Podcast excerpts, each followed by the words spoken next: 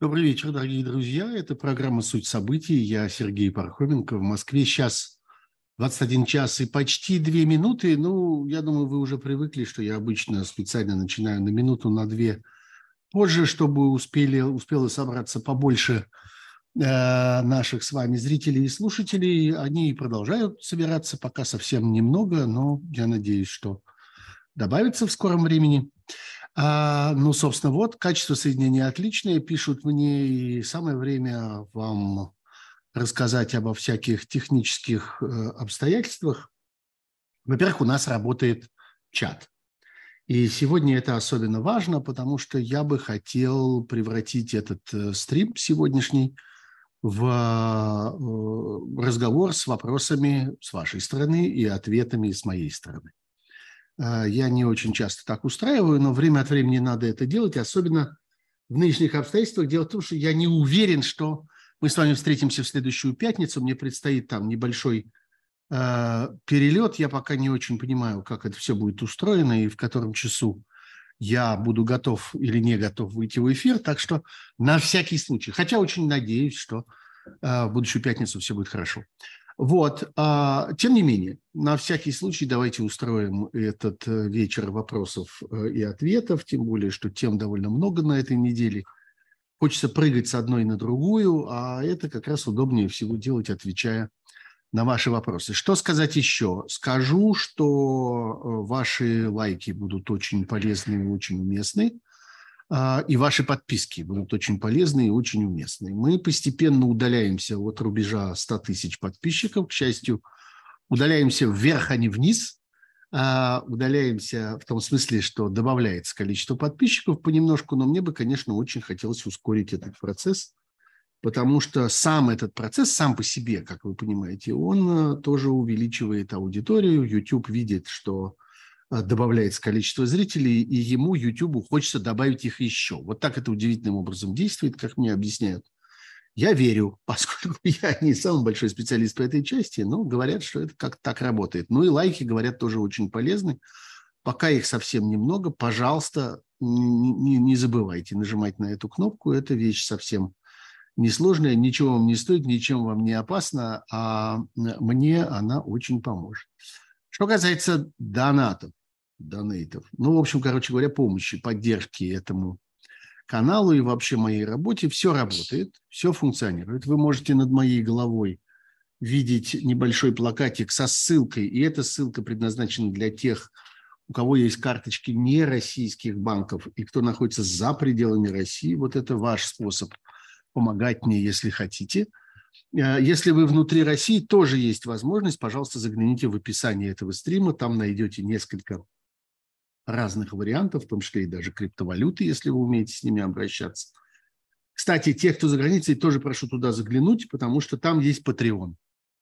Мой Patreon работает, функционирует еще с тех времен, когда я регулярно выпускал э, подкасты «Суть еды». Я тогда вот завел свой Patreon, но я до сих пор его держу и очень благодарен тем подписчикам, которые по-прежнему остаются в нем и помогают моей э, работе, теперь уже помогают прежде всего этим стримам э, на моем YouTube-канале, прежде всего программе «Суть событий». Я очень вашу помощь ценю, э, не только потому, что я такой страшно алчный, а потому что в этом я вижу ну, какую-то вашу ответственную поддержку. Иногда даже совсем символическая сумма, она важна тем, что человек как бы ответственно сообщает, что да, я поддерживаю, да, я готов тоже быть частью, так сказать, этого производственного процесса. В связи с этим последнее. Суперчат. У вас есть такая возможность, справа внизу есть такая кнопочка, и во время нашей программы вы можете на нее нажать и дальше ввести какую-то сумму вашего пожертвования. Она может быть совсем небольшая, она может быть побольше, какая вам удобно. Можно это сделать, кстати, не только во время прямого эфира, но и потом если вы смотрите в записи. И вот э, сейчас я э, э, посмотрю и э, найду здесь несколько имен людей, э, которые, собственно, присылали свою поддержку вне эфира. И скажу им большое спасибо. Я скажу большое спасибо моему зрителю под псевдонимом Бейр777. Спасибо, Бейр, за вашу поддержку. Влад Гяшкович тоже поддержал меня, глядя э, мой стрим э, в записи. Аркадий Крохин, Леонид Курбацкий и еще был такой Валико-Валико. Это может быть и женщина, может быть и мужчина. Валико. А, в любом случае, большое вам спасибо. Э, я очень рад, э, что вы нашли возможность поддержать мою работу. Ну и, конечно, я с удовольствием здесь упомяну тех, кто поддерживает меня регулярно. Есть у нас такой зритель по имени Level 22 Ice. Некоторое время тому назад я попросил этого левела признаться, как его зовут на самом деле. Он мне отдельно написал, что его зовут Артем. Спасибо, Артем. Очень благодарен вам за вашу помощь. Диана Замошкин помогает мне, судя по всему, из Израиля, судя по той валюте, которой, э, которой она пользуется. Елена Дитрих, э, вот опять Level 22 Ice. Вот, спасибо вам большое э, и спасибо всем, кто будет меня поддерживает сейчас. Вот выше поименованная Диана Замошкина уже отметилась и сегодня тоже. Спасибо, Диана. Постоянство – вещь хорошая. Шаббат шалом из Иерусалима, пишут мне здесь. Сейчас я погляжу на разные города. Бершева, Батуми, Улан-Удэ. Смотрите, какая, какой рывок из Израиля далеко-далеко. Новомосковск. Новомосковск – это Тульская область, кажется, да? А, а, ну, что еще? А, Владимир, Петергоф, Владимир, в смысле город Владимир, а, Петергоф, Пятигорск, а тут же и Ганновер, и Гжель, Тула, Екатеринбург, а, деревня Барыши, Барыши, Барыши, ну, в общем, что-то вот такое, по всей видимости, Московской области, Сан-Франциско, Сиэтл, Рига, Варна, Кливленд, Пунта-Кана, Доминиканская республика. Ну, это я уже привык. Пунта-Кана у нас тут всегда есть. Даламан, Питер, Москва, Бангкок, Волгоград, Череповец, Оренбург, э, Денвер, Алматы, Королев, Миас, Сиэтл. Так Миас или Сиэтл, вы выберите, наконец, что-нибудь. Череповец, Волгоград, Флорида, Тампа, еще один череп овец, как мне пишут, Опять Москва, Приозерск, Димитровград, Флорида, Одесса, Челябинск, Милуоки, Владимир, Афины, Воронеж, Гренобль, Дмитрий, Дмитров, Москва, Уфа, Смоленск. Из Африки. Так, вообще из Африки, вообще. Подмосковье. А, и опять Бершева. И деревня Бутырки, Истринский район. Слушайте, если так дело пойдет дальше, я пойду к Плющеву, поклонюсь ему в ножки и буду выпрашивать у него его знаменитую карту, на которой автоматически отмечается. Это, правда, какая-то страшно сложная хреновина, но кто знает, может быть, мне тоже удастся ее э, как-то освоить. Не знаю, посмотрим. Ну все, смотрите, я уже 8 минут тут с вами разговариваю, а так и не начал. А, так и не начал, собственно, ни на что, ни на что отвечать. А, э, несколько тем я заявил сам в начале заявил э, в анонсе этой программы, и давайте я, давайте я по ним э, по ним пройдусь. Знаете, некоторая общая тема, которую я предложил, она, я ее сформулировал для себя так. Мертвые как живые. Не живые и мертвые, не мертвые и живые, а мертвые как живые. Э, да, действительно, Россия сегодня превращается постепенно в такую страну мертвых. Ее управляют мертвые, ею управляют мертвые люди. Они умерли, оставшись живыми. Они умерли задолго до своей физической смерти. Это люди, оставшиеся далеко в прошлом. Это люди, которые в значительной мере э, погубили и себя, а главное, погубили свою страну. И сегодня они борются за то, чтобы мы их с вами все-таки признали э, живыми, чтобы мы как-то поверили в то, что они по-прежнему живы. Вот вы могли наблюдать целую неделю совершенно какие-то судорожные попытки э, двух человек, прежде всего Рамзана Кадырова, главы Чеченской Республики, который уже так и так, и сяк, и по-разному доказывал нам, что нет, на самом деле все слухи о каких-то сложностях с его здоровьем ничего не стоит. И, э, ну, видно было, какие предпринимались титанические усилия для того, чтобы ему в этом помочь. Была очень странная встреча с Кадыровым, э, в которой участвовал глава Росгвардии Золотов. Она была в очень странном интерьере. А, и хотя Золотов там специально э, оговаривался, что рад приветствовать вас там в нашей, я не помню, как он сказал, резиденции или там в нашем помещении или в нашей штаб-квартире, но, в общем, у нас в Росгвардии. Все это выглядело очень странно, как какая-то случайная комната с набором каких-то случайных разрозненных сувениров, которые там были расставлены, случайный какой-то столик, по бокам от которого они сидели. И получилась эта встреча, ну, с точки зрения пропаганды, чрезвычайно плохо – ее, в общем, даже не решились использовать для, э, по прямому назначению и как-то растиражировать в разных э, широко масштабных и многотиражных э, каналах связи с публикой на телевидении, в телеграм-каналах, контролируемых государством и так далее. А в общем, она появилась так, бочком в некоторых таких довольно странных телеграм-каналах, которые претендуют на то, чтобы иметь какие-то специальные, будто бы, контакты там в спецслужбах. Но вот они так осторожненько показали, Кадыров выглядел там очень плохо, в буквальном смысле слова, едва произносил какие-то отдельные разрозненные слова, и, в общем, только укрепились эти подозрения. Вторая э, съемка была поживее во всех смыслах этого слова.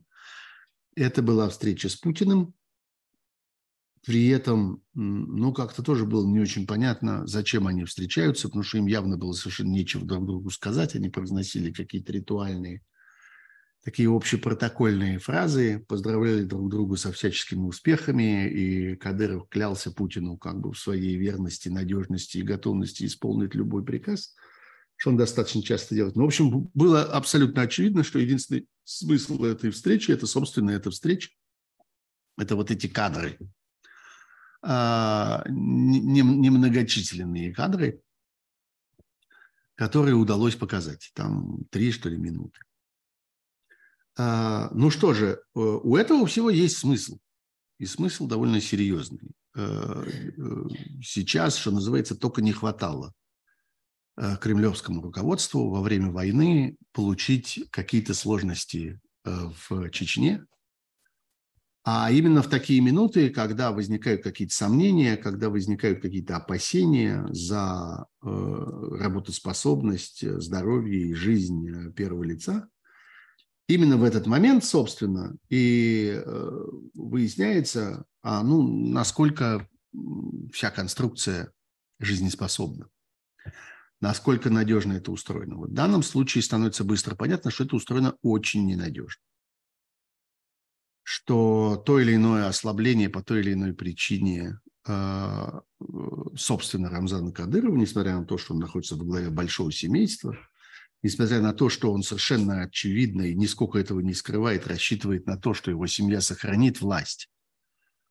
И после окончания его личного правления по той или иной причине, и он э, буквально нашпиговывает э, чеченские властные органы и силовые структуры, и спецслужбы чеченские своими родственниками, там бесконечное количество разнообразных его племянников, дядьев, двоюродных братьев, э, благо как-то недостатка в родственниках в этом семействе не наблюдается.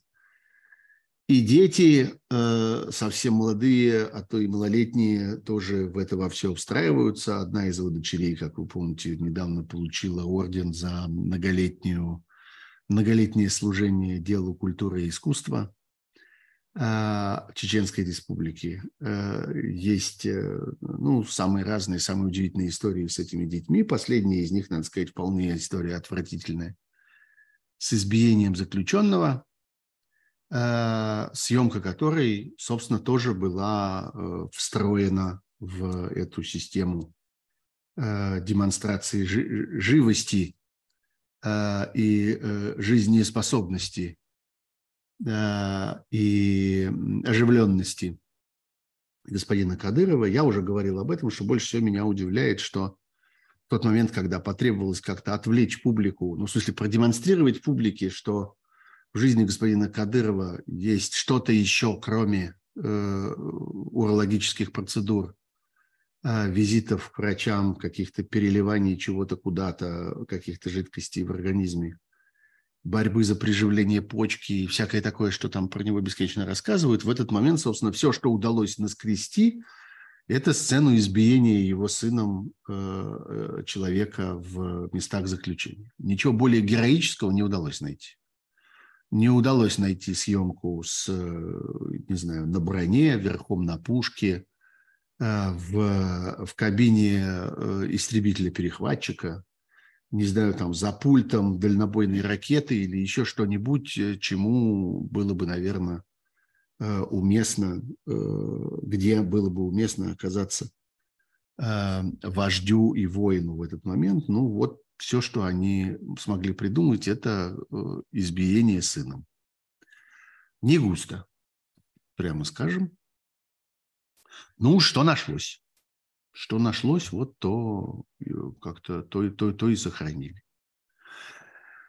Вот, э, и, но за этим, за всем, конечно, помимо как-то человеческих э, каких-то каких-то страданий, мучений и всякого прочего, есть серьезная политическая проблема. Она заключается в том, что система власти в Чечне, как мы вот именно в этот момент убеждаемся, она крайне ненадежна.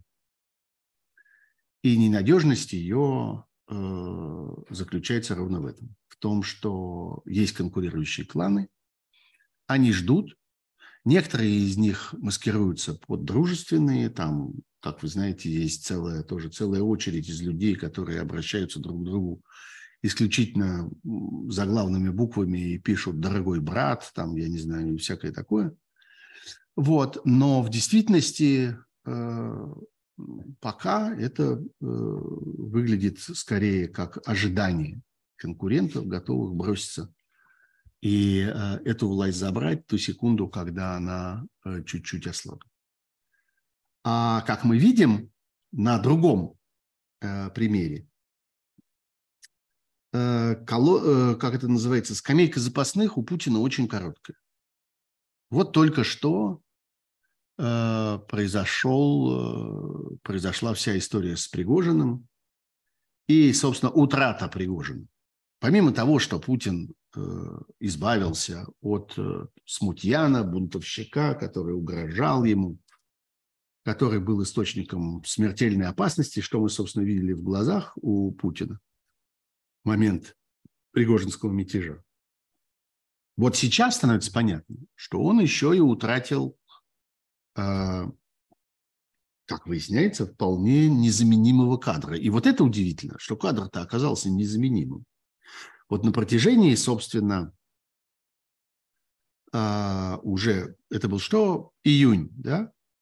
Когда произошел мятеж. Значит, два месяца до убийства Пригожина июль, август и уже чуть больше месяца с момента убийства Пригожина происходят поиски какой-то работоспособной конструкции, которая могла бы принять и продолжить э, Пригожинское дело. И речь не только в школьных завтраках или в истории масштабных хищений на снабжения армии продуктами питания, чем, собственно, славился Пригожин при жизни.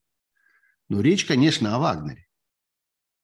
Потому что совершенно очевидно, что у Путина был расчет на то, и у людей, которые его окружают, был расчет на то, что эта структура, которая оказывала довольно мощные довольно специфические услуги на протяжении, собственно, многих лет, как теперь можно вспомнить, что она так или иначе сохранится, и можно будет продолжать пользоваться ее услугами и дальше. Но э, выясняется, что э, эта штука не работает. Она не работает ни э, на украинском фронте, потому что мы не видим за все это время, мы не видим никакого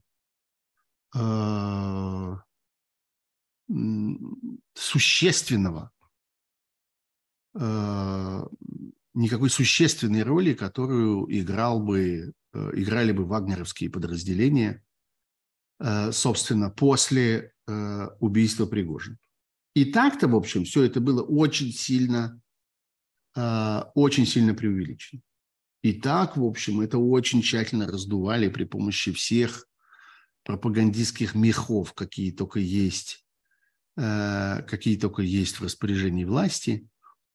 Э, уж и так и сяк пиарили все эти истории про Бахмут, про как-то какие-то героические осады каких-то особенно важных стратегических пунктов. Правда, после смерти Пригожина немедленно пришлось сказать, что все это не имело никакого значения, и все это никого не интересовало, и все это какие-то ничтожные села, которые не играют никакой роли э, для исхода войны, немедленно, если вы помните, все это перевернулось.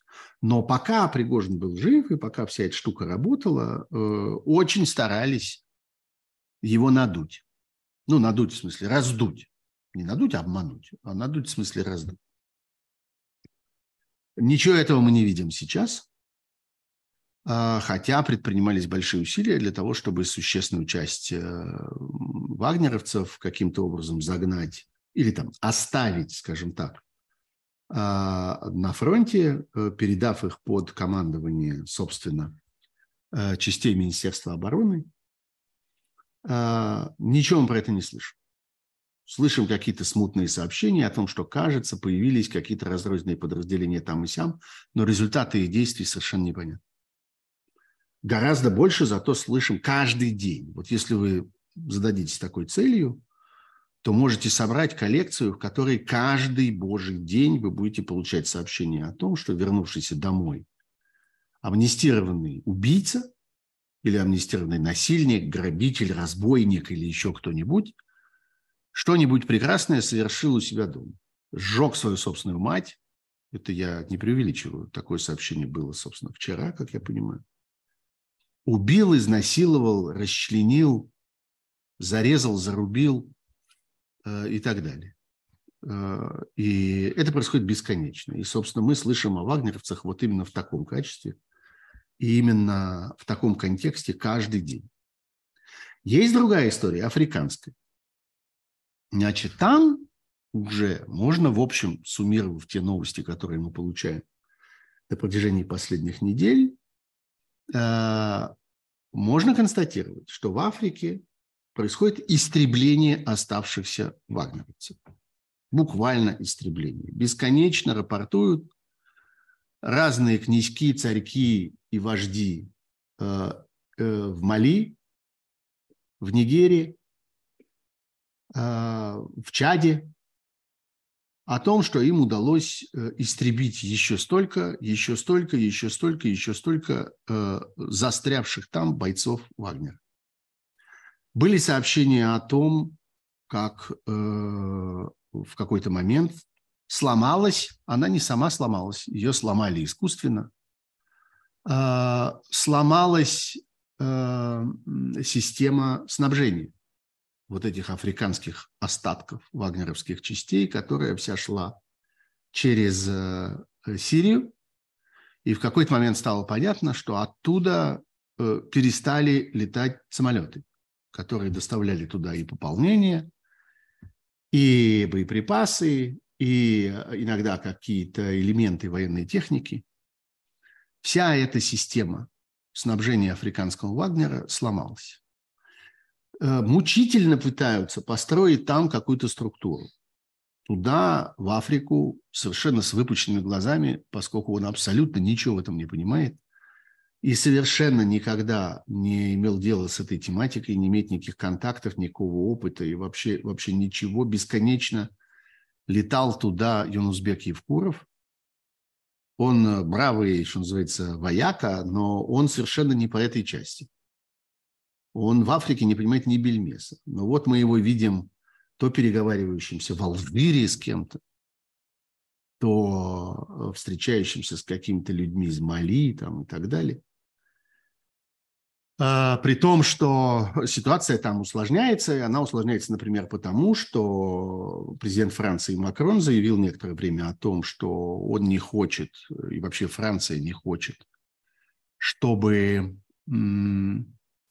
а, военнослужащие французской армии оказывались заложниками вот в этих странных каких-то междуусобных битвах в этих э, африканских странах, и они постепенно покидают эту местность.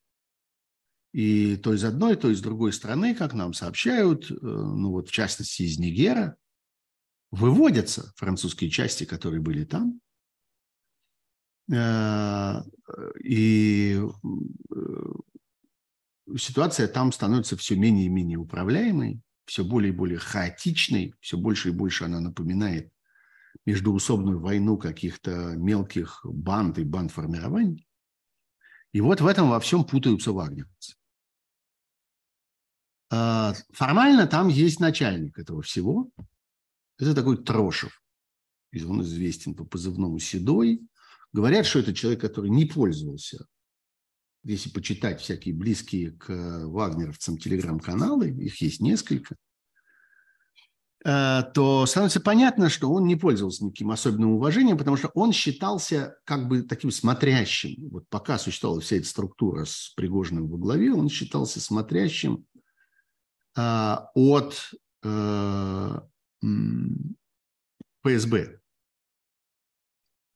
Ну, вот как бы совсем без э, присмотра оставить их было нельзя. И вот было известно, что есть один из заместителей, формальных заместителей Пригожина. И вот он, значит, э, смотрит э, и передает то ли в ФСБ, то ли в Минобороны, то ли и туда, и сюда. И это, в общем, терпит. Ну, пусть будет. Ну, в конце концов. Ну, хорошо. Знаете, как в таких ситуациях обычно есть такой принцип. Хорошо, что мы знаем, кто это. Мы знаем, собственно, кто стучит, и кто присматривает, и кто доносит. И, соответственно, мы можем вести себя там осторожно, осмотрительно в отношении этого человека. А если мы этого как-то удалим, то все равно же пришлют другого, но только мы будем, не, не, не будем, по меньшей мере, какое-то время, не будем знать, кто это. И вообще не будем понимать, как с ним иметь дело. И это может быть даже и хуже. Поэтому пускай будет этот, не жалко. Вот. Значит, теперь этому человеку предлагают возглавить э, э, остатки э, вагнеровских э, подразделений. При этом предполагается, что это не будет называться никаким Вагнером, а будет называться то ли, э, то ли э, конвой, то ли там есть еще какие-то какие варианты, э, варианты названий. Э, но, в общем, э, ничего из этого не получается. Потому что Седой, во-первых, этот стукач, во-вторых, говорят о нем, что он человек ненадежный в личном смысле, ну, хотя бы потому, что он человек очень сильно пьющий, как отзываются о нем вот в этих самых каналах. Так что э, эта штука не работает. В результате что? В результате, знаете, как в том анекдоте. Все сам, все сам. Вот доносят, что Путин э, вынужден был сам встречаться с э, ливийским главнокомандующим так называемой национальной армии Хафтаром. Что Путин сам э, встречался будто бы с э, президентом Южного Судана, фамилией Кир. Э, что удивительного в этих встречах? Да все в них удивительное. Прежде всего то, что они состоялись, и что они состоялись на уровне Путина. Никак в жизни Путин не встречался на этом уровне. Собственно, эти функции исполнял всегда Пригожин, который возил с собой каких-то, иногда соглашался отвезти с собой какого-нибудь генерала или какого-нибудь э, спецслужбиста, еще кого-нибудь, а иногда и не соглашался – по-разному. Это, ну, во всяком случае, никто особенно не настаивал, потому что у него, в общем, и у самого более-менее получалось. Значит, теперь э, все это свидетельствует прежде всего о том, что замены никакой ему нет. Почему это важно? В конце концов, почему нас волнует судьба этих убийц, этих наемников? А, потому что мы хотим понять, а как устроена, собственно, верхушка э, сегодняшнего Э, сегодняшней путинской банды. Как устроено это фараоново царство. И вот так, по таким косвенным вещам, э, косвенным свидетельствам, мы понимаем, что устроена она очень ненадежно. И какие-то почечные проблемы у э, Кадырова создают чудовищный мандраж.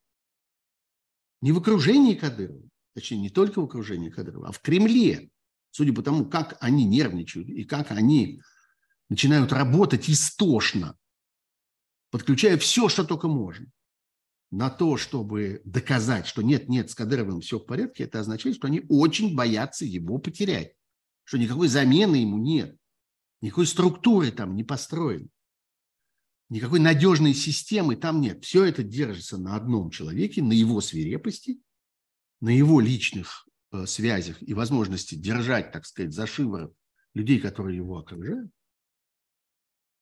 Второй раз мы это видим на Пригожине. Ровно так же. Ничего без него не получается. Казалось бы, ну какой-то бывший повар, бывший официант, варюга, наживавшийся там на чем попадье, на детских завтраках школьных, на сушеной картошке и сушеной свекле, которые он поставлял в деловом виде в армию, и на чем его бесконечно ловили. Ну что, бандитов нет в стране, что ли? Что нет в стране как-то кому, кому поручить как-то? Кончились разбойники? По всей видимости, кончились. В том смысле, что кончились лояльные разбойники. Те, которым можно доверять, на которых путинскому режиму можно положиться. Вот почему это важная история. Не потому, что нас интересует один или другой, не потому, что мы их как-то особенно ценим, как-то э, считаем их вклад в русскую историю каким-то значительным, а потому что мы... Это такие меченые атомы. Мы с их помощью начинаем понимать, как оно, собственно, устроено. Вот. Значит, э, вот что важно мне по этим темам. Я тоже не, не, не хочу особенно долго на этом сидеть. И э, следующий сюжет, о котором я хотел говорить, это, это бюджет. Сюжет этой недели, э, важный сюжет. Э, и для меня он важен прежде всего тем, что он очень точно как бы встраивается в ту систему, ту картину мира, которая у меня была относительно того, что происходит с Россией вот в эти, собственно, военные годы. А, Путин укладывает российскую экономику под э, войну и не находит э, никакого сопротивления в этом. Вот это тоже важно, что халуи, которые его окружают, в общем, покорно это исполняют. Вот э, широко распространилась фраза министра Силуанова, который сказал, что, представляя этот бюджет Путину, в структуре бюджета видно, что основной упор делается для обеспечения нашей победы. Армия, обороноспособность, вооруженные силы, бойцы – все необходимое для фронта, все необходимое для победы в бюджете есть. Хочется спросить э, у э, господина Силуанова, а все необходимое, э, Силуанов у нас все-таки министр финансов, на минуточку, не больше и не меньше. Хочется спросить у министра финансов Силуанова, а для жизни страны все необходимое в этом бюджете есть. А последствия, которые э, этот бюджет э, несет с собой, они вас э, устраивают как министра финансов и большого профессионала? Ведь у нас э, на протяжении всей этой военной э, эпопеи существовала такая убежденность, в общем, она существует не только у нас, она существует в мире – что в окружении Путина встретилось несколько очень высококачественных финансистов, э, специалистов по управлению экономикой, которые вместе организовали такую оборону российской экономики от мировых санкций и сумели удержать от краха. Это прежде всего Эльвира Набиулина, которая во главе э, банковской системы российской, и вот, собственно, Силанов, министр финансов. О нем тоже много э, говорили в этой связи. Теперь выясняется, что предлагается бюджет на 2024 год, в котором статья «Национальная оборона» а, составит почти 11 триллионов рублей. Это больше, чем в полтора раза больше, чем э, в 2023 году, в нынешнем текущем. Более того, традиционно в российском бюджете есть так называемые закрытые статьи которые, про которые только известно про них, что они есть. Больше ничего про них не известно. И совершенно понятно, что они направляются на разного рода силовые намерения. На всякие спецслужбы, на силовые структуры, карательные структуры, на производство всяких секретно-ракетно-военно-подземных вооружений и сооружений. И вот эта часть тоже э, оценивается примерно в такую же сумму 10-11 триллионов. И э, это означает просто, что на этом российская экономика заканчивается, что э, деньги направляются на военные нужды, и это означает не только то, что эти деньги будут э, как бы сожжены на полях войны. А, там будет произведено кое-что, несомненно. В результате этих ассигнований будет э, создано какое-то количество материальных ценностей. Но эти материальные ценности бессмысленны для российской экономики. Они не развивают ее, они не продвигают ее, они не создают, в свою очередь, никакой новой ценности. Они создают рабочие места, несомненно. Они создают поток денег, которые раздают населению вместе с другими деньгами, которые раздают населению за мобилизацию. Что, в свою очередь, несет в себе колоссальную угрозу для российской экономики, потому что несет в себе угрозу э, инфляции, обесценения рубля, утраты э, покупательной способности, утраты по существу реальных доходов людей, когда им кажется, что они получают, что у них в кармане шуршит все больше и больше денег, но с этими деньгами они э, не понимают, что делать. Они не понимают, на что их потратить. А если понимают, они оказываются в ужасе, что они вынуждены платить так дорого за привычные вещи. И в сущности это воспроизводит ситуацию Э, как не страшно про это говорить, воспроизводит ситуацию последних лет Советского Союза. Вот уж, уж чем становится похожа путинская экономика на эту советскую экономику, что образуется вот этот навес из бессмысленных денег, который, собственно, в свое время обрушился на поздний этап экономики СССР и погубил ее. И привел в конечном итоге, был одним из важнейших факторов распада СССР как государства о котором эти самые люди сегодня так, э, я бы сказал, сокрушаются. Вот что происходит. Интересная деталь в этом во всем заключается в том, что есть э, предположение, что из формирования этого бюджета и составления планов этого бюджета на сей раз была исключена та самая пресловутая Набиуля. Она не участвует в этом. Почему? Ну, потому что а, совершенно очевидно, что это противоречит, так сказать, банковскому здравому смыслу и всей той э, стратегии, которую Российский Центральный банк проводит, пытаясь удержать российские финансы. Ну, вот, собственно, так оно, э, э, так оно теперь и происходит в разрез с этой политикой. Ну вот, давайте теперь я пойду по вашим вопросам Э, нас с вами уже набралось тут некоторое количество зрителей в прямом эфире, больше двух тысяч. Отметок нравится не очень много, ровно 700. Цифра, конечно, красивая, с двумя нулями, но как-то хотелось бы ее как-нибудь отрастить куда-нибудь. Э, появилось несколько новых подписчиков, но буквально несколько. Как-то это меня, знаете ли, огорчает. Сейчас я проверю еще раз. Да? Ну, в общем, незначительная цифра. Пожалуйста, помните про лайки и про подписки, помните про суперчат.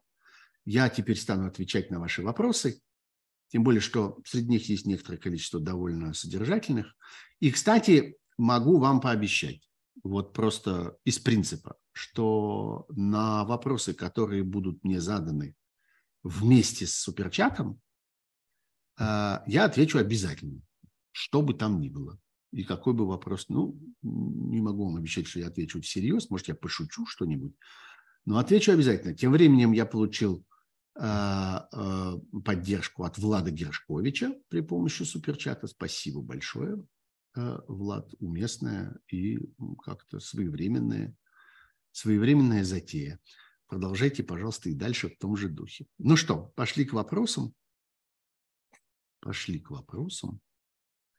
Сейчас я тут у себя все пооткрываю для того. Да, а вы, пожалуйста, эти вопросы тем временем задавайте в чате, потому что когда кончится то, что было задано мне предварительно, а именно в телеграм-канале Пархом Бюро, то я как раз перейду сюда к вам, и мы с вами будем продолжать. Итак, ну пойдемте прямо подряд. Денис Хусманов у меня спрашивает. Еще с живого гвоздя, ну, видимо, с минувшей среды, когда у меня был традиционный стрим на живом гвозде, хотел спросить, зачем украинская разведка вбрасывает Дезу? С точки зрения западного обывателя это не контрпродуктивно? Я понимаю, на что намекает Денис Хусманов. Он намекает на историю с еще одним живым-мертвым, мертвым-живым, а, а именно с командующим, э, с командующим российским э, Черноморским флотом, господином Соколовым, с которым тоже устроили как-то целую вакханалию э, доказательств того, что он все-таки жив. Это было после удара, нанесенного украинскими ракетами по зданию э, штаба Черноморского флота, успешного удара. Штаб этот был разрушен, там погибло довольно много людей.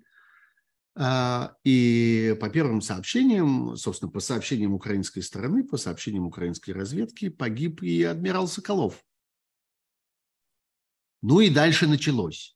Сначала показали непонятно что, то ли фотографию, то ли раскрашенную фотографию, то ли анимированную фотографию, то ли дипфейк, то ли еще чего-то. Будто бы э, этот самый Соколов участвует в э, совещании в удаленном режиме вместе с Путиным. Потом показали какое-то странное награждение каких-то футболистов. При этом было абсолютно непонятно, то ли это старая съемка давно случившегося награждения, то ли это заново организованное еще одно награждение э, по давно случившемуся и уже полузабытому поводу. А тем временем украинская разведка достигла, надо сказать, довольно больших информационных успехов, потому что она сумела к тому моменту весь мир убедить, что, э, что адмирал Соколов убит. А потом, значит, пошли все эти съемки. Ну и вот э, у меня теперь спрашивает Денис Хутманов, зачем украинская разведка вбрасывает. Понимаете, Денис, украинская разведка не является средством массовой информации. Это не журналисты, это не медиа. Это не э, люди, у которых есть некоторый журналистский профессиональный долг, который заключается в частности в том, чтобы не обманывать, говорить правду. Хороший журналист говорит правду, а плохой журналист обманывает. А украинская разведка, как и российская, что называется, вам не нанималась говорить правду. Потому что украинская разведка решает свои разведывательные задачи. И она свой хлеб ест вот за это. А, и Бог его знает, что украинской разведке удалось разнюхать тогда, когда началось, начались судорожные усилия продемонстрировать, что э, адмирал Скалов жив. Может быть, в этом и была задача? Вы не задумывались над этим? Может быть, как раз им и хотелось что-то такое прощупать и что-то такое понять, а как это у них там в России сейчас устроено? А может быть, кого-то назначат вместо адмирала Соколова, а может быть, будут как-то его демонстрировать, а может быть, он будет появляться а, и отдавать какие-нибудь э, содержательные указания кому-нибудь. В общем, короче говоря, разведка разведывает и занимается дезинформацией украинская так же точно, как и русская. Поэтому, пожалуйста, относитесь к этому с осторожностью, ну и, я бы сказал, с пониманием, что это совершенно не та инстанция, которой следует верить. И когда господин Буданов вам что-нибудь рассказывает, не спешите этому верить. И когда э, вы это вы видите в средствах массовой информации, иногда даже очень надежных, очень солидных, вы видите ссылки, на разного рода разведслужбы, российские, украинские. Помните, что у них, что называется, деньги в другом банке. Они заняты совершенно другим. Их работа заключается в другом, не в том, чтобы вас правдиво информировать. Человек с неприятным э, псевдонимом Борис Швондер э, пишет мне. Некоторое время назад комиссия ООН опубликовала доклад о систематическом применении пыток армии России на территории Украины. Дело в том, что речь уже идет не о каких-то случайных ненормальных русских солдатах, которые кого-то там насиловали, потому что у них съехала крыша. Вся тонкость слоя систематический. Есть здесь важный нюанс, который глава комиссии ООН по расследованию объяснял в подкасте для The Telegram. Э, ну, видимо, имеется в виду телеграф, а не телеграм. Они, комиссия ООН, прямо связывают пытки с армией РФ. И одна из причин – это бонусы, которые выплачиваются солдатам российской армии за вербовку украинцев. Это позволяет распространить ответственность за военные преступления с отдельных лиц на всю российскую армию, как следствие на все российское руководство в целом. Слушайте, я э, не думаю, что история про бонусы, которые выплачивают солдатам российской армии, объясняют систематичность пыток и издевательств, которые российская армия ведет на украинской территории. Э, вопрос не в бонусах. И вопрос совершенно не в том, что если завтра эти бонусы отменить, то есть прямо объявить, нет, мы не будем вам ничего выплачивать ни за какую вербовку украинцев. Вот на этом месте пытки прекратятся, да, и изнасилования прекратятся, и мародерство прекратится. Все сразу станет хорошо. Да, Борис Швондер, вы верите в это? Нет, я в это совершенно не верю. Вопрос абсолютно не в этом. Вопрос в том, что э, э, российская армия воюет в Украине в обстоятельствах, э, я бы сказал, глубочайшего охуения. Вот у меня нет другого слова для этого. Вы уж простите меня, но, ей-богу, не могу найти. Э, в, отсутствии какого бы то ни было понимания, что они там делают как они представляют себе победу, зачем это нужно. Их бесконечно накачивают разного рода пропаганду, бесконечно объясняют про нацистский режим, хунту, которая вот, значит, э, воплотила в себе все самое ужасное, что осталось от гитлеровской Германии почему-то, что вот они, значит, угроза э, прогрессивному человечеству и пытаются разрушить Россию и всякое такое, и что их руками злобная НАТО и так далее. Ну да, есть очень много вот этой безумной аргументации. Но в целом армия должна отдавать себе отчет, что она здесь делает, что она здесь отстаивает.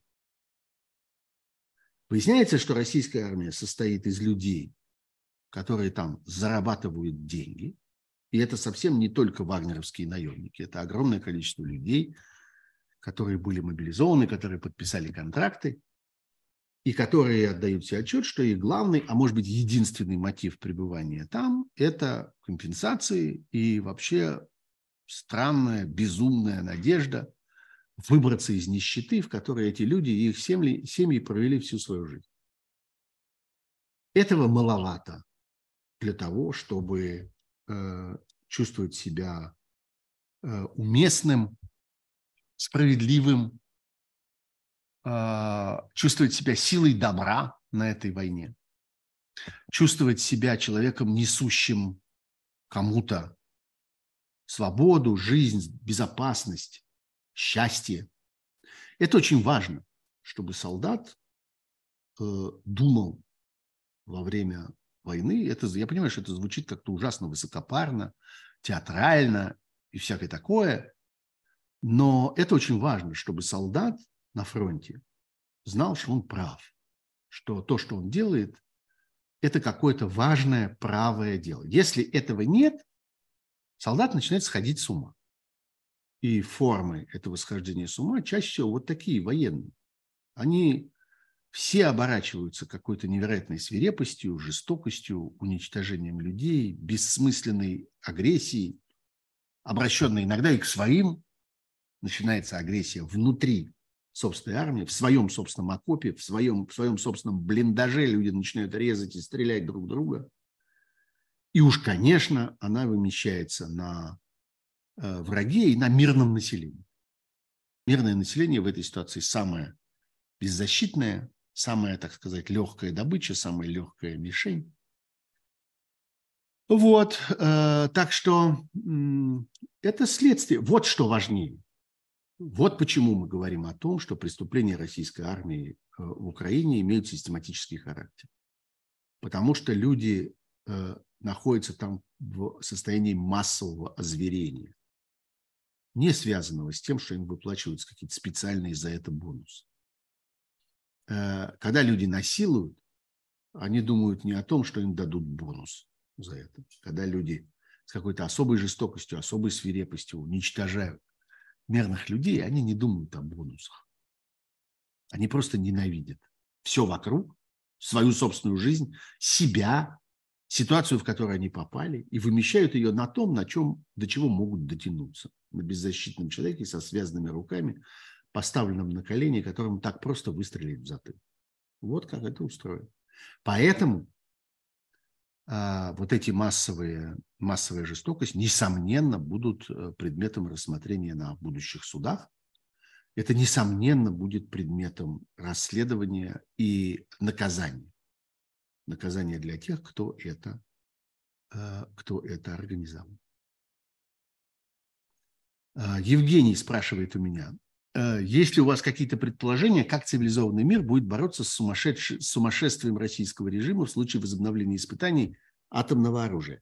Опять, я понимаю, на что намекает Евгений. Он намекает на появившуюся сегодня статью Сергея Караганова. Это такой видный отечественный политолог, стратег типа, специалист по проблемам безопасности, а, создатель э, Совета по внешней и оборонной политике. Ныне он, по-моему, является его почетным президентом или что-нибудь вроде этого. Он написал вторую уже по счету совершенно безумную статью, буквально безумную, и многие считают, что она написана такой, потому что господин Караганов является запойным алкоголиком на протяжении многих десятилетий. Известно, что он очень сильно, буквально как-то зверски бухает, и э, бывает в невменяемом состоянии. Но мне почему-то кажется, что, может быть, он как-то напивался между абзацами в данном случае, но сами абзацы написаны как-то в относительно трезвом виде. И в этом, собственно, интерес к этому тексту. Он заключается не в том, что господин Караганов какой-то там провидец, стратег, что он что-то такое создает какие-то новые смыслы, э, рекомендует какие-то новые стратегии а в том, что у господина Караганова огромный нос. Ну, он внешне не такой уж и большой, но на самом деле это колоссальная такая туфля, которой он совершенно свирепо нюхает и умеет унюхать. И тексты господина Караганова важны потому, что мы видим в, нем, в них унюхивание того, что ему удалось Эм, где ты была сегодня киска, помните, у королевы английской. Что ты видала при дворе? Видала мышку на ковре. Вот это те мышки, которых видал на ковре э, Сергей Караган. Связи у него действительно существуют.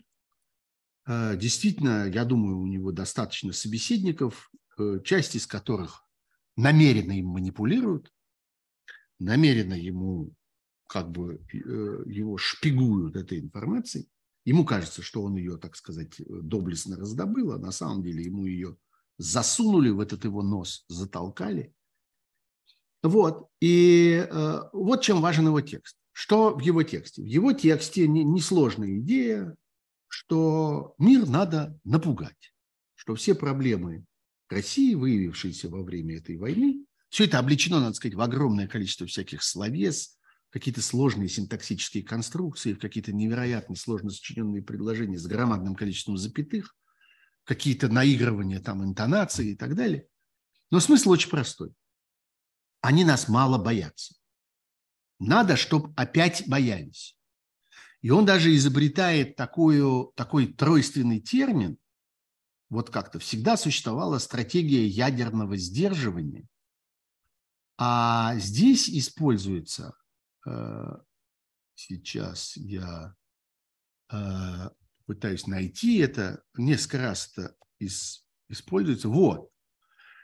Политика ядерного сдерживания, дефис устрашения, дефис отрезвления. Какой, я бы сказал, квадратный трехчлен. Сдерживание, устрашение, отрезвление. Что вот мы должны их сдержать, устрашить, отрезвить а, применением ядерного оружия или, во всяком случае, реальной угрозы его применения. Он говорит о том, что э, вот в российских доктринах, тех документах, которые описывают российскую внешнюю политику, российскую оборонную политику, российскую военную стратегию, очень высок порог как он выражается, применение ядерного оружия. Там битым словом написано, что Россия будет применять ядерное оружие только в ответ и только тогда, когда будет реальная угроза, прямая, осязаемая угроза самому существованию Российской Федерации. И вот Карганов говорит, вот это в прежние времена было написано для того, чтобы понравиться, в надежде, значит, подружиться, Тогда, когда вот была эта мода на, значит, любовь и дружбу с Западом, теперь это все совершенно не актуально. Теперь надо по-другому. Надо этот порог опустить и честно написать. Будем применять по первому чиху. Вот как захочется применить, так и применим. А вы должны устрашиться и отрезвиться в связи с этим. И дальше, собственно, всякие рассуждения о том, как это можно устроить, что нужно начать с ядерных испытаний. Это вот, собственно, на это намекает мне Евгений, когда задает вопрос о возобновлении испытаний ядерного оружия. Надо начать с ядерных испытаний. Может быть, этого будет достаточно. Может быть, сдерживание, устрашение, отрезвление прям сразу произойдет, если мы на новой земле что-нибудь шабабахнем, и это отовсюду будет видно, гриб большой поднимется – и там сейсмографы вздрогнут э, на всех пяти континентах. Вот. А если нет, ну тогда э, по европейским странам. Если опять нет, ну тогда по американским базам, которые рассеяны по всему миру. Благо их много, а вот российских баз нет. А мы, значит, э, американские базы, вот они, и мы знаем, где они, легко до них дотянемся. Ну, если уж совсем нет, ну, тогда, значит, по американской территории. А что же они в ответ? А они забздят. И весь ответ. Вот все, что этот умище, этот колоссальный мозг, этот э, невероятный, так сказать, ум воспитанный многими десятилетиями существования в российской э, э, внешней и оборонной политике, все, что он родил, это, собственно, вот эта уверенность. А они забздят. Ответа на вопрос, что будет, если они не забздят, у него нет. Он не пытается этот ответ э, ни сам придумать, ни нам предложить читателям. Ему совершенно этого достаточно. И главное, что э, эта штука, она моментально, ключевое слово моментально, решает все проблемы. Потому что выясняется, что война – вещь неприятная, дорогая. Вот это все производить, вот все вот это оружие, производить, потом внедрять, кого-то обучать, потом его куда-то вести, потом им пользоваться, потом его ремонтировать. Дикие деньги. Кроме того, она истребляет людей это война. Надо с этим что-то делать, как-то надо с этим справляться. Варианта, что эту войну можно было, например, не начинать, или, например, можно было бы ее закончить. Не хочешь, чтобы она истребляла людей? Ну так закончи ее. Не хочешь производить это, не хочешь переводить экономику на эти военные гнилые рельсы, вот то, про что мы говорили в прошлый раз, в прошлой теме, когда мы обсуждали проблему бюджета. Ну не делай это. Нет, вот оно случилось, и теперь придется из этого выходить вот таким способом. Еще одно есть потрясающее обстоятельство. Ну, мы же на это потратили столько денег, пишет он. Мы же э, ковали этот щит и этот меч на протяжении десятилетий. Мы же в это столько вложили. Мы же столько людей на этом положили. Мы же так старались. А что же мы теперь не будем этим пользоваться? Это совершенно поразительное возвращение знаменитой фразы из одного литературного произведения «Пистолет куплен, нужно застрелиться». Ну, если у нас есть пистолет, ну, как же? Мы же не можем им не воспользоваться. А пистолет действительно есть. Никто, правда, не знает, стреляет ли он. Никто не знает, реально ли он заряжен. Это как бы важная вещь. Я не устаю это повторять, и мне кажется, что это очень важный сдерживающий фактор, что никто не знает, а, а не украл ли Рогозин. Ведь э, он же украл так много. Может, он и тут что-нибудь отвинтил и продал налево. Заменил, не долил, э, фанерное прикрутил. Может, оно и не взлетит теперь. Ну, условный Рогозин. Рогозин, конечно, в этом участвовал на позднем этапе, но много там было поколений всякого варья и всякой сволочи, которые, э, собственно, приложились к тому, чтобы, чтобы разрушить и разворовать всю эту систему. Что, в общем, хорошо. В нынешних обстоятельствах выясняется, что это очень полезная вещь, потому что она сдерживает тирана, она как бы оставляет фараона неуверенным в своих возможностях, и я думаю, что это очень важный факт, что, может, он давно бы что-нибудь такое бы э, на новой земле-то и подзорвал бы, если бы был уверен, что оно там взорвется. А он совершенно не уверен. Вот. И теперь, собственно, после этого долгого объяснения я хочу вернуться к вопросу Евгения, который спрашивает, как цивилизованный мир будет бороться с сумасшествием российского режима. Так, а вот он, собственно, и борется на наших глазах. Когда вы спрашиваете меня в других случаях, другими словами, в других вопросах о том, э, собственно, почему э, Украина получает помощь, почему, несмотря на громадное сопротивление, да, сопротивление э, демократических обществ, которые смотрят, ну, я бы сказал, которые не могут смотреть спокойно на то, как эти триллионы уходят на помощь Украине, и не нужно этому удивляться, не нужно этому возмущаться, это абсолютно естественно. Люди в мире знают, что можно было бы каждому этому доллару и каждому этому евро найти какое-нибудь другое мирное применение. Что-нибудь на это деньги построить, что-нибудь исследовать, что-нибудь улучшить. Вон в огромном количестве европейских стран Система здравоохранения, и в Штатах, кстати, тоже, система здравоохранения находится в ужасном состоянии. Там как-то все это разбалансировалось. То, что касается всяких там страховок и прочего, потому что происходит там большое движение разных народов. Беженцы ездят туда-сюда, а, и многим странам приходится принимать много приезжих, и, в общем, все это не выдерживает, и, и очень требует вмешательства, заботы, и денег требует.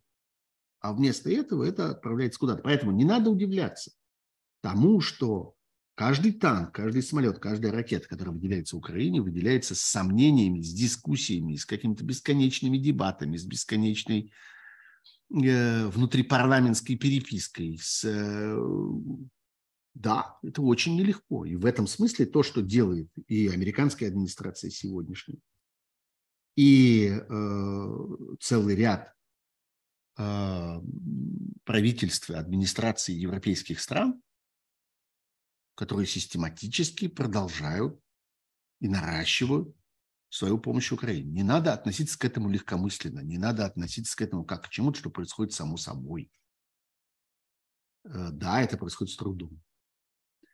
А, так вот, это и есть, собственно, на сегодня попытка мира ответить на ту угрозу, которая есть. Показать, что Украина не одна. Показать, что справиться с нею моментально, вот этим одним ударом, с помощью волшебного оружия. Вот, кстати, важное, очень важное слово в данном случае. Я вспоминаю бесконечные истории, которые я читал в разных местах про то, как, начиная уже с середины Второй мировой войны, там с какого-нибудь уж конца 42-го, с 43-го года, Гитлер и вся верхушка нацистской Германии постепенно проваливалась в э, безумную мечту о вундерваффе. Что такое вундерваффе? Чудо-оружие. Оружие, которое одним ударом, одним моментом одним решением, одной вспышкой решит проблему, накажет врагов, а, продемонстрирует всему миру мощь Рейха, восстановит его влияние, расставит все по своим местам. Чудо оружия. На самом деле, то, что бродит в проспиртованных мозгах Караганова и огромного количества других Карагановых, которых этот Караганов нюхает бесконечно и пытается унюхать, что бы им хотелось услышать, как бы им хотелось, э, чем бы им хотелось утешиться. Вот что он пытается понять. Чем я могу им понравиться? Как я могу им помочь? Как я могу им услужить? Вот он все, что может, он пишет текст, которым, как ему кажется, он, он служит свою службу.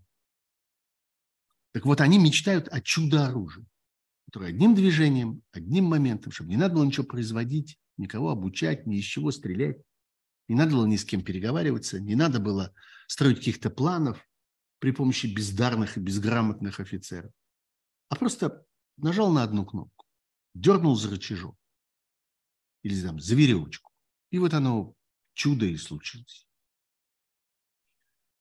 И когда мы задаемся вопросом, а похоже, похож ли путинский режим, этот вопрос звучит бесконечно часто, похож ли путинский режим на нацистский, гитлеровский, я бы сказал, что вот в этой точке похож. Похож мечтой о вундервафе, о чудо-оружии, которое всех спасет одним движением, одним ударом грома и одним проблеском молнии. А что мир может противопоставить этому? Мир может противопоставить этому э, эффективность своего оружия. Мир может противопоставить этому ясную, спокойную информацию о том, что вы не спасетесь. Вот конкретному фараону, конкретному, если уж на то пошло Караганову, нужно сказать нет. У вас не получится добежать до бункера или э, парить в каком-то большом самолете с командным пунктом, который где-то там летает, никто не знает где, и пережидает, пока весь этот ядерный пепел осядет. У вас не получится, вы погибнете первыми. Я думаю, что это э, важно, так сказать, все время доносить и ощущение этого освежать. Я думаю, что этим заняты. Я думаю, что эта коммуникация происходит, каналы этой коммуникации есть. И я думаю, что эти люди получают из самых разных источников, из самых разных, по самым разным каналам, они получают эти страшные для них подтверждения. Да, э, вы погибнете первыми, если еще успеете что-нибудь запустить, а скорее всего еще и, и, и не успеете.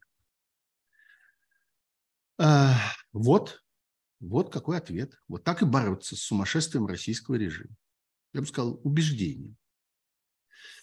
А, Кай Манжура спрашивает меня про Арцах. А, на фоне сегодняшней новости уже выехало почти 90 тысяч. Ну, кажется, еще 90 нет, чуть-чуть меньше, но все равно очень много. Арестованный экс-министр э, иностранных дел и экс-министр обороны. Больше всех удивил Варданян. Не очень ждешь такой жертвенности от человека с миллиардами. Стыдно такое спрашивать, но не окажется ли он естественным национальным героем, единственной политической пророссийской альтернативой Пашиняну в случае освобождения обмена из плена? Да, много разговоров про Рубена Варданяна. Э, я согласен с теми, на самом деле, кто говорит, что ну, не нужно из Рубена Варданяна делать сейчас э, какую-то сверкающую икону. Это человек, так сказать, сложной натуры, сложной биографии, много сделавший для того, чтобы путинский режим стоял крепко, чтобы люди, которые, которые собственно, являются столпами этого путинского режима, не беспокоились о своих деньгах. И вина его велика, э, но он на достаточно раннем этапе, э, если я правильно понимаю, где-то летом 22 года сделал все для того, чтобы выйти из этой системы, расстаться с э, этой структурой властной, частью которой он был, расстался в том числе и с российским гражданством, э, поехал в э, Карабах, в Арцах, там занял очень рискованную, очень хлопотную, неприятную административно-командную должность, Кроме того, да, действительно, он, несомненно, слово филантроп к нему годится, он много в свое время сделал для помощи э, разным проектам, прежде всего образовательным проектам. И когда кто-то меня спрашивает, а чем он, собственно, отличается от Путина? Путин тоже больным детям помогал. Знаете, Путин помогал вашими деньгами больным детям. Государственными деньгами. То есть вашими. Никаких государственных денег, как мы с вами знаем, не существует. Есть только ваши деньги. И мои. И наши, всех них. Вот он этим помогал. Он помогал тем, что он щеки надувал и демонстрировал, что это он такой благодетель. А Варданян э, помогал своими деньгами, и своей собственной инициативой, и своей собственной работой. Так что разница велика. А, тем не менее, не будем из него делать никаких, э, э, так сказать, никаких икон. Рисовать с него не станем. Очень много сегодня происходит разных разговоров и, э, так сказать, подозрений, выстраивается всяких комбинаций относительно того, какую роль Варданян может сыграть в дальнейшем. Он арестован, арестован азербайджанскими властями. Азербайджанские власти демонстративно показывают э, суровость обращения с ним. Его все время водят под камерами, в наручниках, в скрюченном виде, держит его по, под руки как-то, ну, в общем, всячески демонстрирует, что ему тут вот никто с ним не особенно не церемонится. С другой стороны, Кремль в лице э, официального представителя своего Пескова пошутил по поводу гражданства, что, дескать, если бы у него был, если у него есть российский паспорт, мы обязательно будем ему помогать. У него нет российского паспорта, он отказался демонстративно от российского гражданства еще в 22 году. А, есть много разных подозрений по его поводу, несмотря на это на все, что его фигура в какой-то момент будет использована э, в качестве противовеса и в качестве альтернативы действующим властям Армении, которые Кремлю очень неприятны. Ну, мы много говорили, и вы много слышали не только от меня о том, почему неприятный, прежде всего, сам способ прихода к власти этих людей категорически Кремль не устраивает – эти люди пришли к власти без всякой помощи Москвы, даже, я бы сказал, вопреки сопротивлению Москвы. И э, в результате перехвата власти, в результате народного восстания по существу, оно прошло в достаточно мирных формах, но, ну, во всяком случае, гораздо более мирных, чем можно было ждать от, так сказать, горячего кавказского народа, слава богу. Но в итоге а, э, Все это, конечно, Кремлю чрезвычайно не нравится, и дальнейшая армянская политика, она, собственно, привела к тому, что Кремль решил проучить Армению, проучить Пашиняна, проучить Ереван, что вот вы как-то недостаточно кланялись, недостаточно спросили, недостаточно прогибались, вот даже в какой-то момент заявили о том, что вы сейчас э, э станете уважать решение Международного уголовного суда, примите этот статут, и это означает, что вы готовы будете исполнить мандат на арест э, фараона, обвиняемого в элементах геноцида. Ну вот, значит, теперь будто бы появился кандидат на то, чтобы стать альтернативой, что поскольку его, так сказать, акции достаточно будут высоки в армянском народе, вот он помогал, он старался, он до последнего оставался в Карабахе, он вместе с жителями Карабаха выходил оттуда, он вместе с э, другими руководителями Карабаха был арестован, и вот, значит, теперь терпит лишение в тюрьме. Можно попробовать как-то сделать из него армянского лидера. Надо сказать, что в армянском законодательстве, как я понимаю, есть э, специальные э, элементы, настроенные буквально против Варданяна, для того, чтобы он не мог, потому что он довольно давно, много-много лет является одним из самых богатых в мире армян и одним из самых влиятельных в мире армян. И тень его, она как бы существовала в армянской политике уже много-много лет. И разговоры о том, может ли в перспективе Варданян сделаться э, лидером страны, они существуют довольно давно. И вот в тамошнем законодательстве есть специальные всякие ловушки для того, чтобы Варданян э, претендовать на это не мог. Там есть ценз оседлости, надо там сколько-то лет прожить в Армении без, вы, безвыездно э, и так далее. Надо не иметь другого гражданства, а он не имеет другого гражданства вот только с 22 года. В общем, там есть, я не помню точно, но есть специально для этого настроенные э, статьи э, законов э, о президенте и премьер-министре. Но это в этих чрезвычайных обстоятельствах можно и поменять, если будет на то воля политическая, не скажу народная, но политическая, то можно это и изменить. И я думаю, что немало существует людей, которые мечтают о том, чтобы сделать из Варданяна э, такого армянского Бедзину Иванишвили. Знаете, как э, в Грузии, собственно, это устроено, когда есть человек, который формально не занимает никаких постов, но в действительности управляет государством. И все, кто в этом государстве есть, включая президента, его марионетки. И когда кто-нибудь из этих, какая-нибудь из этих марионеток пытается оборвать свои ниточки и пытается вести какую-то самостоятельную политическую жизнь, то это кончается для этой фигуры плохо. А, так что такие мысли, конечно, есть. И совершенно не исключено, что мы такие увидим, э, увидим попытки, потому что для э, России, конечно, фигура Варданяна гораздо более желательна, чем э, любая другая фигура сегодняшнего армянского политика, поскольку армянские политики находятся в ярости по поводу того, как Россия бросила, предала, оставила на съедение и так далее, и так далее.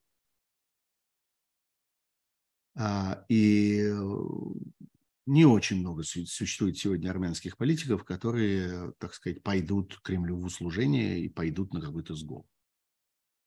А с Варданяном можно разговаривать. И совершенно не исключено, что такой разговор будет или был уже и с ним, и с его окружением. И он будет в центре одной из этих комбинаций. Так что такое может быть. А убрать Пашиняна Кремль будет очень стараться совершенно очевидно, что эта борьба только началась, и она будет вестись все более свирепыми и все более ожесточенными методами, которые может сдержать только то, что э, фараону не до того, что он будет слишком занят там, украинским э, и вообще всем вот этим э, флангом своей политики и как-то не сможет, как-то не, не, не, хватит, не хватит сил, чтобы сконцентрироваться еще и на Армении. А, коль скоро это будет стрим общения со слушателями, вы не будете против рассказать немного о себе, пишет мне Георгий Седов. Вообще, да, я вот-вот перейду к э, вопросам здесь в стриме и скажу вам, что раз пошла такая пьянка, я, в общем, совершенно не против и каких-то личных вопросов. Ну, в пределах разумного, разумеется. А, коль скоро это будет стыдно, да, не будет ли вы против рассказать немного о себе? Недавнее появление рекламы в вашем канале, видимо, в телеграм-канале. Ну да, а чего? У меня время от времени реклама там появляется. Она совсем не первый раз появилась. Она, обратите внимание, появляется там таким очень честным образом. Там всегда написано, что это публикуется на правах рекламы, что это там чужой текст и так далее. Разумеется, я это делаю с разбором, и довольно много разных рекламных предложений, которые мне поступают, я отвергаю, потому что содержательно мне это не нравится. Я не хочу рекламировать вещи, в которых я не уверен, или э, с которыми я не согласен, или которые мне просто противны. Такое тоже бывает. Так что да, бывает реклама. Так вот, недавнее появление рекламы в вашем канале натолкнуло меня на мысль о том, как вообще выглядит современная журналистика, как оппозиционные российские журналисты могут зарабатывать все на жизнь. Patreon, донаты, рекламная интеграция, этого хватает на нормальное существование, вопросительный знак. Послушайте, ну, оппозиционные журналисты могут зарабатывать все на жизнь э, ровно так же, как любые другие журналисты в мире, за исключением провластных и прокремлевских журналистов, которые живут на подачке из Кремля. Таких подачек, такие подачки есть только у пропагандонов, что называется. А кто не пропагандон, у того, слава богу, нету. Ну, вообще, да, современная журналистика живет э, вполне очевидными, немногочисленными, надо сказать, э, системами э, монетизации, системами дохода. Это прежде всего рекламные доходы. они являются, они находятся в прямой зависимости от объема аудитории. У кого аудитория большая, у того появляются существенные рекламные доходы. Появляются заказчики, которые предлагают рекламировать их услуги, их товары, что-то, их внутри э, продукции, э, внутри продукции э, этого журналиста. Вторая возможность – это, собственно, продажа самих экземпляров. Если вы делаете газету или журнал, то вы продаете эту газету или журнал, собираете какие-то деньги, но чаще всего эти деньги совершенно ничтожны, и они не работают Э, в смысле никаким образом не, не, не спасают и ни, ничему не помогают, вообще никакой роли играть не могут, тем более почти никто не занимается больше этой бумажными, этими медиа. Э, конечно, в том, что касается видео, в том, что касается YouTube, то здесь значительную роль играет собственно монетизация, которую предлагает сам YouTube, то есть просто за каждый просмотр, за каждый просмотр рекламного ролика. Вы видите в моих э, стримах тоже рекламные ролики. Их немного, к счастью.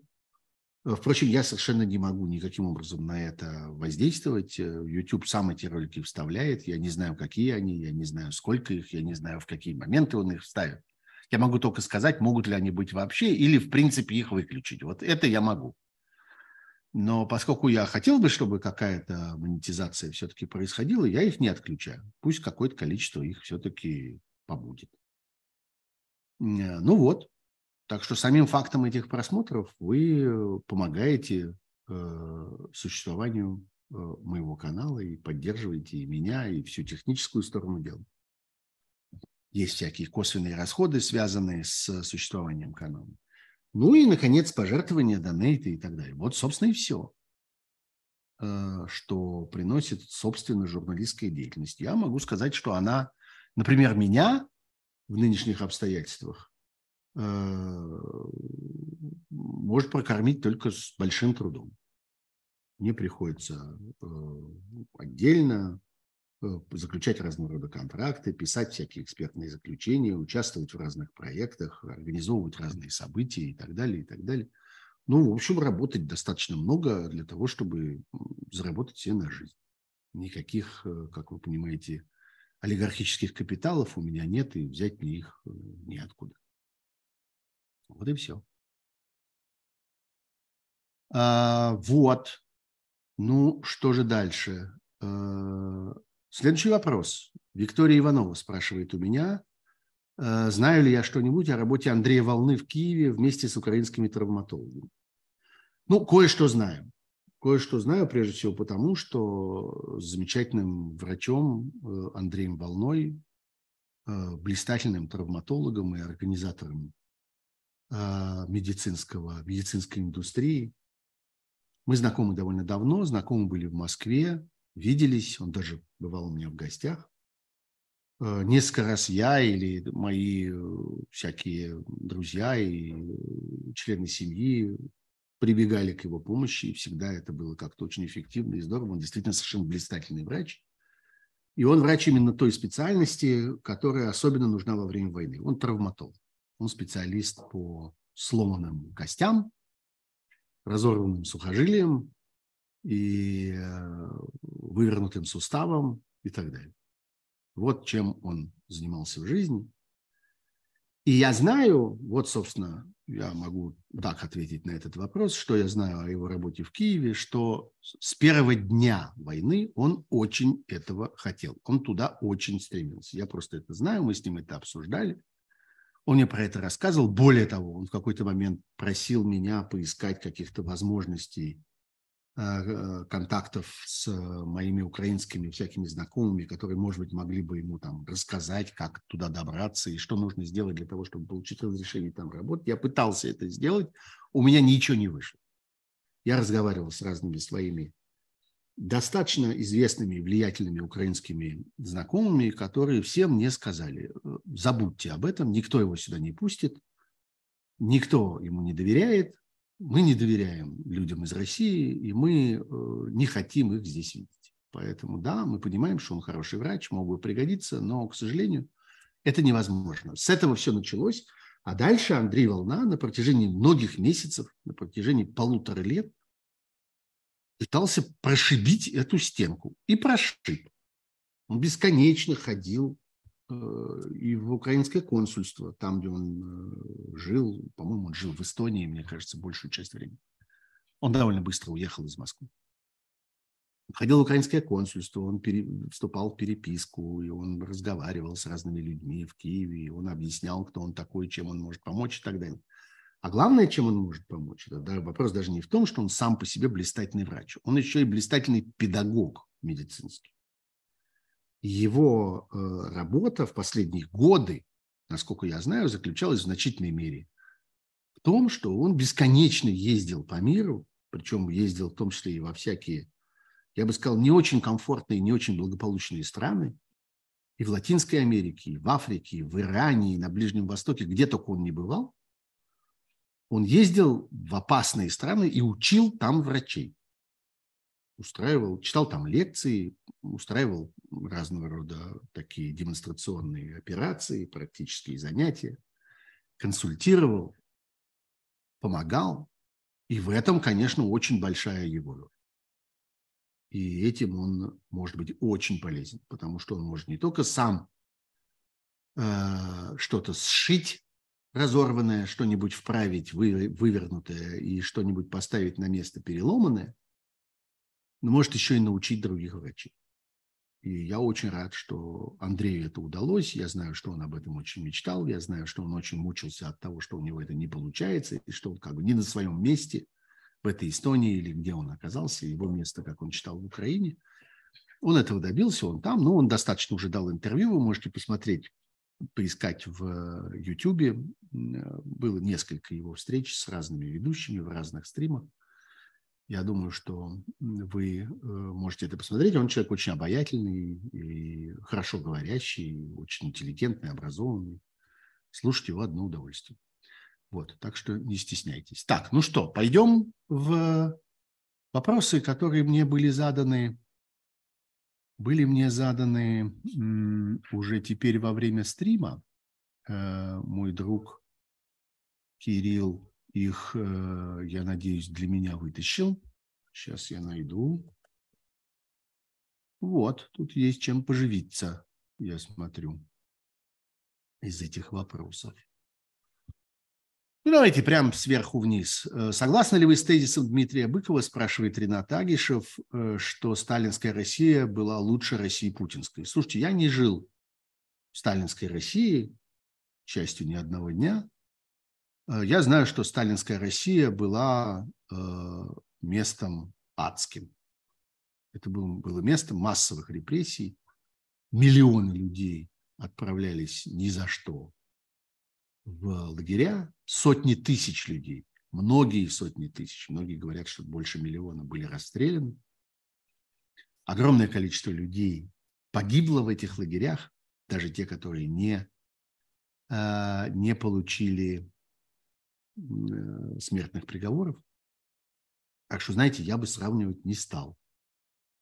А, э, сталинский Советский Союз, не сталинская Россия, а сталинский Советский Союз был страшен. Это был ад.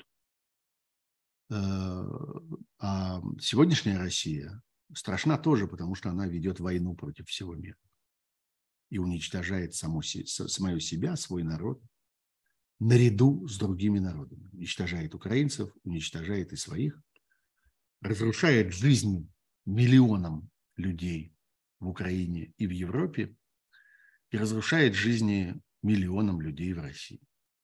Что может быть страшнее в жизни государства? Э, Запад ведет ли санкции против Алиевского режима? Зависит от того, что там будет происходить дальше. Я думаю, что если речь будет идти о прямых репрессиях, если речь будет идти о реальной гуманитарной катастрофе, а, организованной, поддержанной Алиевским режимом азербайджанским, если речь пойдет об истреблении людей, массовом истреблении людей, подтвержденном а, в Нагорном Карабахе, то да, будет международная реакция и будут санкции. Будут ли они эффективны? Ну, так же, как с Россией. Посмотрим. Я надеюсь, что мир научился обращаться с санкциями на примере тех неудач, которые случились с санкциями, наложенными на Россию, которые в значительной мере были обойдены или как-то парированы и оказались неэффективными. А, Сергей Борисович, вы верите, что Путлер окажется в Гаге, спрашивает Дарья. Ну, э, если доживет. Э, я не уверен, что он из этой войны выйдет живым. Если останется в живых к концу войны, то да, обязательно будет в Гаге. Единственный способ для него Гаги избежать – в могилу. Больше никак. А, какой-то человек с кривляющимся псевдонимом типа злодей, злодеемир. Будет ли мобилизация весной? Ну, мобилизация есть и сейчас. Будет она и весной. Мобилизация не останавливается. Мобилизация происходит непрерывно от того, что никто не объявляет мобилизацию в качестве какой-то акции однократной. Э, из этого совершенно не следует, что ее нет. Она есть. Вот, э, собственно, сегодня, по-моему, вышел э, указ фараона об осеннем призыве, который начнется с 1 октября. И вот, значит, сообщают сенсационные данные о том, что предполагается призвать 130 тысяч человек. Ну, в последние годы это всегда цифры фигурируют. Эти 130 тысяч человек – это, в общем, вполне стандартная цифра, она там чуть-чуть колеблется. А, понятно, что этого не хватит. Понятно, во-первых, что эти 130 тысяч не будут исполнены, они никогда не бывают исполнены. Это некоторые, некоторые плановые, плановый показатель, которого никогда не удается достичь на призыве. А с другой стороны, даже если бы и удалось, этого было бы мало. Нужны совсем другие цифры. Нужно 300 и больше. Поэтому мобилизация идет. От того, что вам ее не объявляют, из этого не следует, что ее нет.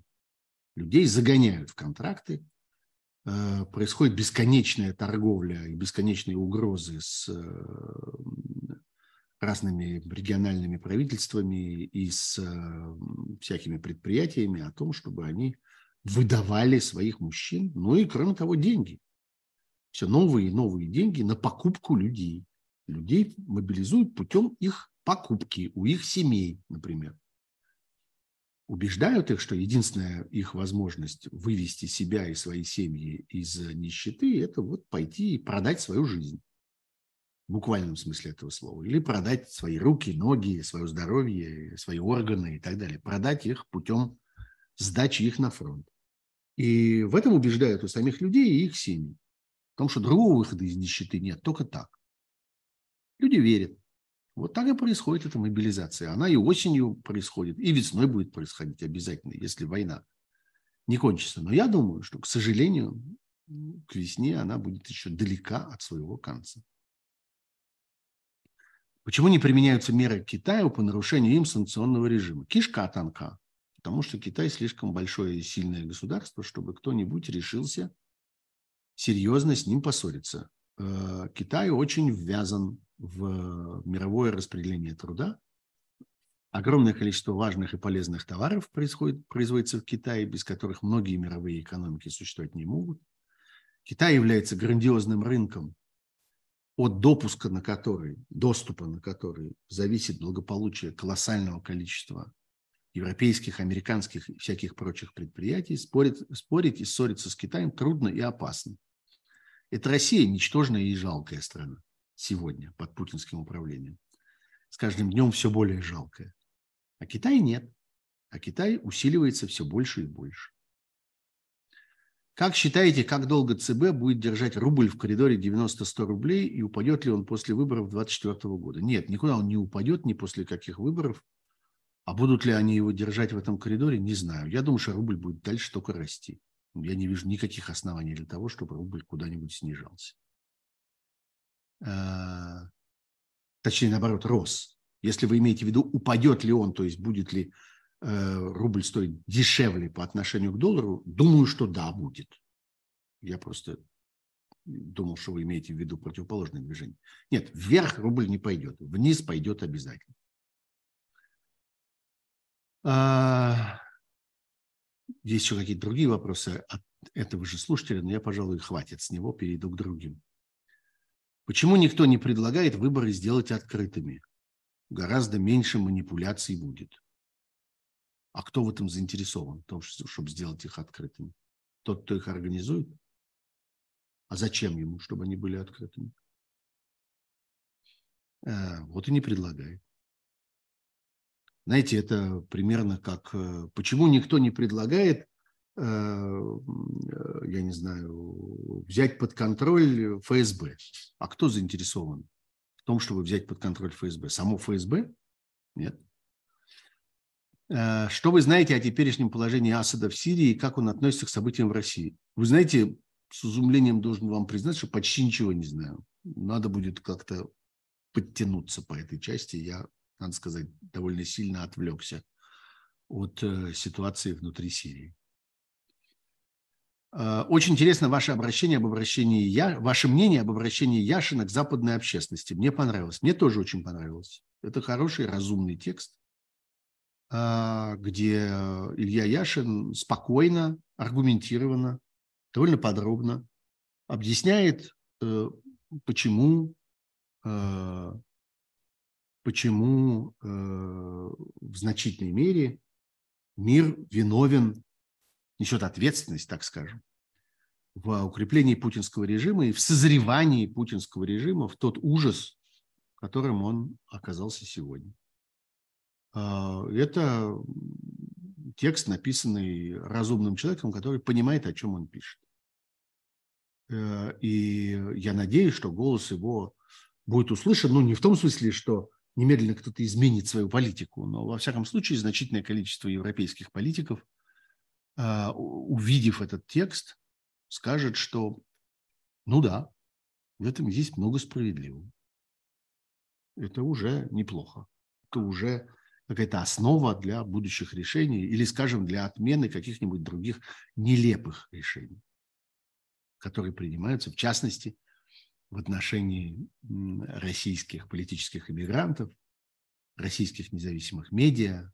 Вспомним, скажем, историю с дождем в Латвии. А, и вообще переноса ответственности за э, злодеяние путинского режима на всех людей, у которых в кармане есть российский паспорт, в том числе на тех, которые этому режиму в меру своих сил сопротивляются и пытаются этой войне помешать. Э, как вы относитесь к версии скорого окончания правления узурпатора по состоянию здоровья? Это не ко мне, это к Соловью. Я как-то на, это, на эти темы фантазировать не склонен. Вернутся ли в Россию вынужденные иммигранты? Ну, зависит от того, что будет с Россией, что останется от России, какая это будет Россия, что будет на месте России. Там мы посмотрим. Не всегда же это фараоново царство будет существовать. А, а где Украина в следующем году будет брать деньги на войну? Ну, во-первых, Украина будет брать деньги на войну внутри себя, потому что Украина ведет справедливую освободительную войну, защищаясь от агрессора. Поэтому Украина будет сражаться изо всех сил, а мир будет стараться ей помогать. Вот откуда они будут брать деньги на войну. И Украина, в отличие от России, здесь знает, за что она воюет, и понимает, почему она воюет, и понимает, что такое победа, и понимает, что такое справедливость и понимает, чем она обязана своим гражданам на этой войне. Поэтому Украине в этом смысле гораздо проще. У нее есть ощущение моральной правоты. А обо всем остальном ей сложнее, да. Но я надеюсь, что Украина справится. Хотелось бы услышать ваше мнение по поводу произошедшего в канадском парламенте. Я много раз высказывал свое мнение, кратко выскажу его и сейчас. Я считаю, что идиот есть среди служащих э, аппарата в любом парламенте. В любом парламенте мира есть безграмотные, безответственные, ленивые, тупые сотрудники, которые способны допускать вот такого рода грубые ошибки, которые подставляют всех.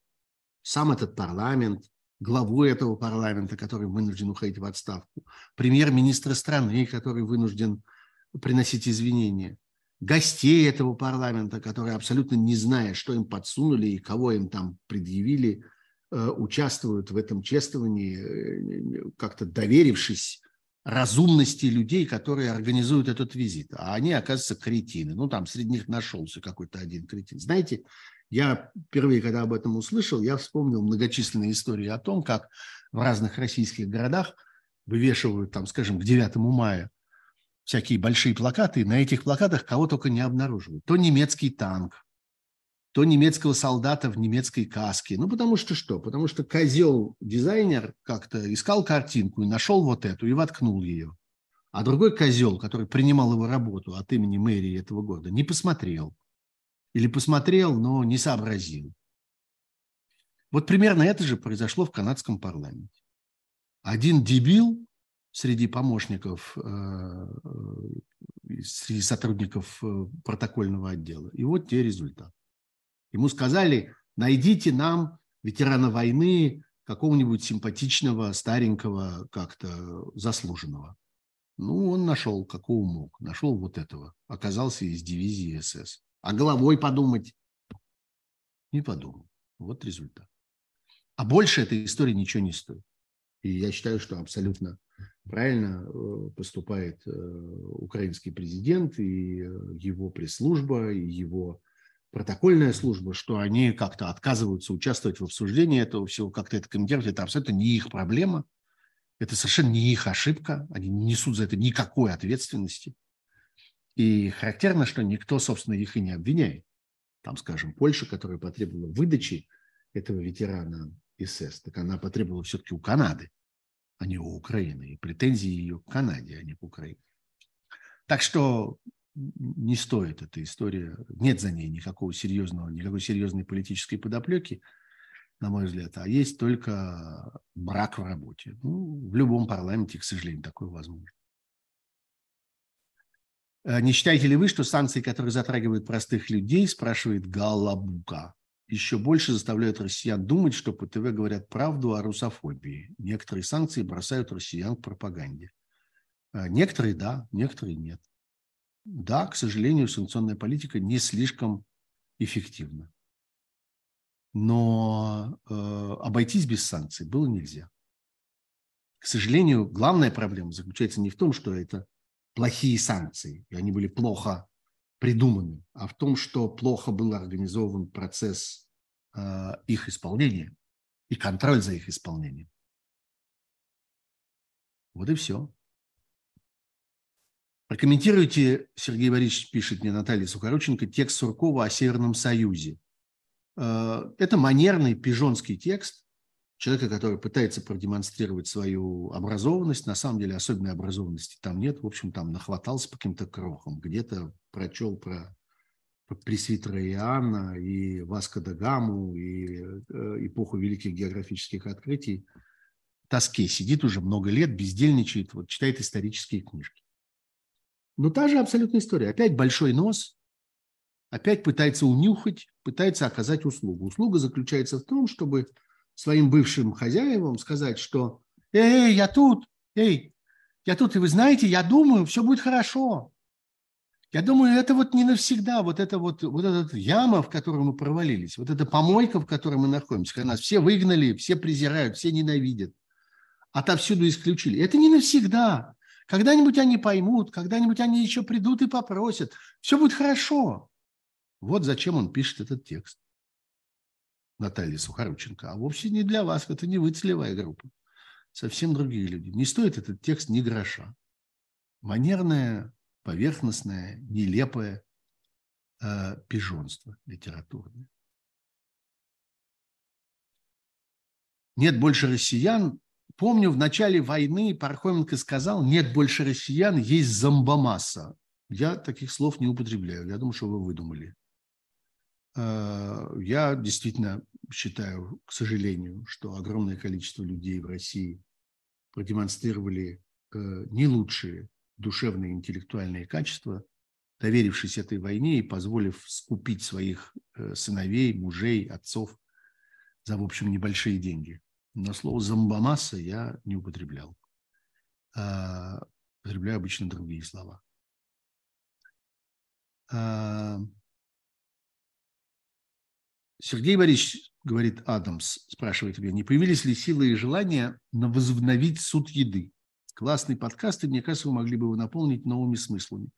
Желаний очень много, сил пока недостаточно.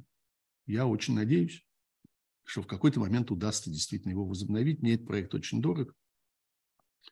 Мне кажется, что есть много чего сказать на эту тему. Действительно, мне кажется, что могут быть какие-то новые смыслы. Действительно, мне кажется, что он мог быть нужен людям, которым иногда хочется отдохнуть и как-то перевести взгляд с этого ужаса на что-то другое. Вот, э, но, э, но, к сожалению, пока, пока не могу, пока не получается. Тот же Адамас спрашивает, расскажите про ваше участие в спасении Навального на стадии перевозки Алексея в Германию. А А. Венедиктов оценивает ваше участие высоко. Подробнее, пожалуйста. Я не первый раз слышу, что А.А. А Венедиктов что-то говорил на эту тему, мне самому не попадалось. Я абсолютно не знаю, что он имеет в виду. По-моему, он что-то выдумывает. Я за собой не знаю никакого участия в спасении Навального, за исключением того, что это было абсолютно естественно, что я как-то активно писал про это, когда происходила вся эта история с отравлением Навального и с тем, что он находился в в Омске, и его не выпускали оттуда, и была вся эта история с немецким самолетом, который там стоял и ждал. Ну да, я писал, говорил про это, но как? Всякий разумный человек про это писал, говорил, что это безобразие, что это черт знает что. Стыдил врачей, но я не вижу в этом совершенно никакой роли и никакого участия. Еще раз скажу, что, по-моему, э, Алексей Венедиктов как-то интересничает и фантазирует. Если ему есть что сказать на эту тему, пусть скажет. Но по-моему, сказать нечего. Э, и последнее, Сергей. Очень интересная история декабря 2011 года. Не могли бы вы рассказать о переносе протестов на Болотную и фактически лишении возможности силового противостояния около Кремля? Сергей, вы ошибаетесь. Вы плохо помните, что произошло в декабре 2011 года. Никакого переноса протестов на Болотную не было. Была найдена договоренность, в которой э, обе площадки оказались возможны для желающих. Можно было прийти на протестную акцию на Болотной, можно было прийти на протестную акцию на площади революции. Что, собственно, люди и сделали. Кто-то пошел туда, кто-то пошел сюда, кто-то пошел туда, а потом перешел сюда, потому что даже и это было обеспечено, возможность перехода с места на место. Все остальное – ваши выдумки и выдумки разных других недобросовестных людей. Э, возможности были расширены, а не сужены.